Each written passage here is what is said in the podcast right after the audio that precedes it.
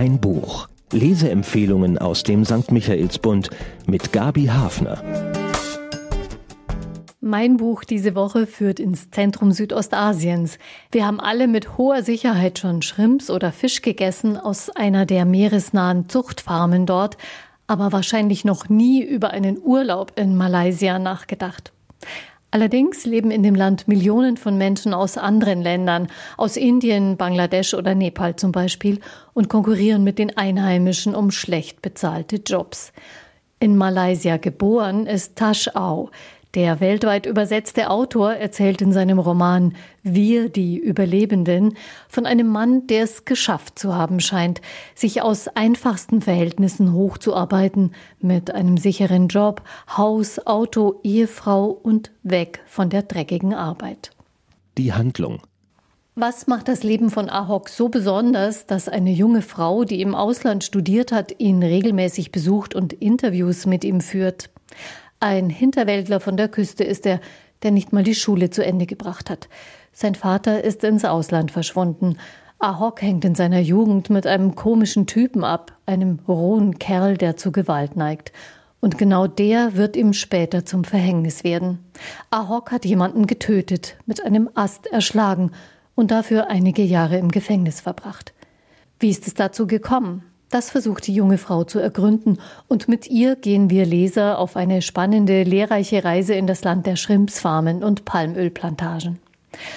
Der Traum von Ahoks Mutter, ein Haus haben im Landesinneren, das nicht von Sturmfluten, Überschwemmungen oder Stürmen weggerissen werden konnte.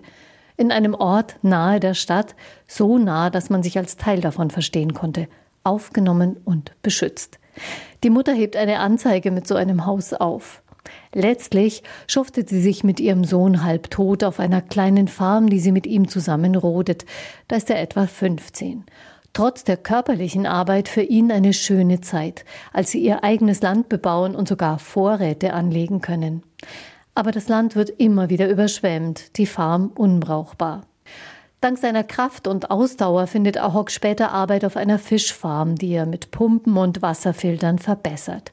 Sogar eine Frau findet er. Für kurze Zeit fühlt sich das Leben leicht an. Nur zu Verwandten nach Singapur führt die Hochzeitsreise der beiden, aber sie posieren dort für Fotos und albern herum. Als die Arbeiter auf der Farm an Cholera erkranken, steht alles auf dem Spiel. Ahok versucht, neue Arbeiter zu finden. Es gibt genug illegale Migranten, neuerdings auch Rohingya geflohen aus Myanmar. Aber sein skrupelloser Jugendgefährte zieht Ahok in seine dreckigen Geschäfte hinein. Der Autor Tash Au wuchs als Sohn chinesischer Einwanderer in Malaysia auf. Er studierte in Großbritannien und veröffentlichte früh den ersten von inzwischen fünf Romanen. Er lebt in London und in der Provence. Seine Bücher werden in 23 Sprachen übersetzt. Für die New York Times und die BBC kommentiert er Kultur und Politik in Südostasien. Der 51-Jährige sagt von sich, er stehe mit jedem Bein auf einer anderen tektonischen Platte. Durch seine Ausbildung sei er ein anderer Mensch geworden, aber immer noch fühle es sich so an, als habe er auch noch ein Bein in einer malaysischen Kleinstadt. In diesem Zusammenhang beichtet er seine Leidenschaft für fettiges Streetfood und kitschige chinesische Popsongs. In Südostasien glaubten alle, wie weit man es im Leben bringe, das hänge ganz allein von einem selbst und der eigenen Leistung ab. Und niemand beklage sich über harte Arbeit und Entbehrungen. Doch Au zweifelt an dem gesellschaftlichen Dogma von der Chance für alle. Als er sein Studium in England abgeschlossen hat und seinen ersten Roman schreibt, sind seine gleichaltrigen Cousins im malaysischen Heimatdorf immer noch auf der Suche nach einem Job, der sie ernähren kann. Bemerkenswert. Faszinierend fand ich, wie sich mein Verhältnis zur Hauptfigur im Zuge des Lesens verändert hat. Ahok ist ja kein charmanter Glamourboy, bestenfalls ein bemitleidenswertes Opfer der Umstände, so dachte ich anfangs. Je mehr sich sein Leben im Roman erschließt, desto mehr Verständnis und am Ende auch Respekt empfand ich gegenüber diesem Mann, der in seinem Leben wenig emotionale Wärme und Sicherheit erfahren hat und sich nie zugetraut hat, die Zügel selbst in die Hand zu nehmen. Am Ende zeigt er väterliche Empathie für die junge Interviewerin, vor der er nie versucht, irgendetwas schön zu reden. Er ist sich seiner Grenzen bewusst. Erkenntnisgewinn. Dem Autor gelingt es, mit einer raffinierten Figurenpsychologie für eine Geschichte einzunehmen, in der er die Kehrseite der globalisierten Wirtschaft ausleuchtet, bis hinein in die schlammverkrusteten Ränder der ausfransenden Megacities und die pestizidverseuchten Plantagen.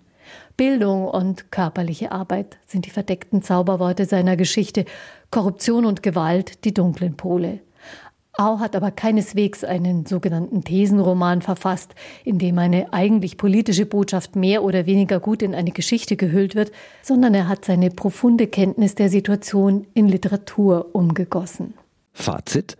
Die wenigen Privilegierten und diejenigen, für die ihre Existenz ein ständiger Drahtseilakt des Überlebens ist, sie sind Teil der gleichen Geschichte und so eine Geschichte hat Taschau erzählt. Die Menschen, die in der Globalisierung auf der Strecke bleiben, die mehr mit Überleben als mit Leben beschäftigt sind, sie dürfen nicht ignoriert werden. Sie sind eine ständige Mahnung daran, dass wir immer in Gefahr sind, unsere Menschlichkeit zu verlieren, sagt der Autor. Für wen? Wer gerne über den Tellerrand hinausschaut und die europäische Perspektive zu verlassen bereit ist, kann mit Wir, die Überlebenden, Realitäten kennenlernen, die sonst nur in Sozialreportagen oder Berichten über Folgen des Klimawandels gezeigt werden. Ein Roman auf der Höhe der Zeit von einem Autor, der Ost und West, oben und unten, Herz und Verstand zu verknüpfen weiß. Zahlen, Daten, Fakten. Als ein Land, das sich irgendwie auf dem Pfad zu einer aufwärts zeigenden, stabilen Wirtschaftsentwicklung sieht, präsentiert sich Malaysia. Mit seinem Roman Wir, die Überlebenden, erzählt Taschau als Kind dieses Landes, wie hoch der Preis dafür ist und wie fragil solche Entwicklungen angesichts des Klimawandels geworden sind. 416 Seiten umfasst diese literarische Reise nach Südostasien. Der Roman ist im Luchterhand Literaturverlag erschienen und kostet 24 Euro. Bekommen können Sie das Buch in der Buchhandlung Michaelsbund oder online auf michaelsbund.de. Ein Buch. Ein Podcast aus dem katholischen Medienhaus St. Michaelsbund, produziert vom Münchner Kirchenradio.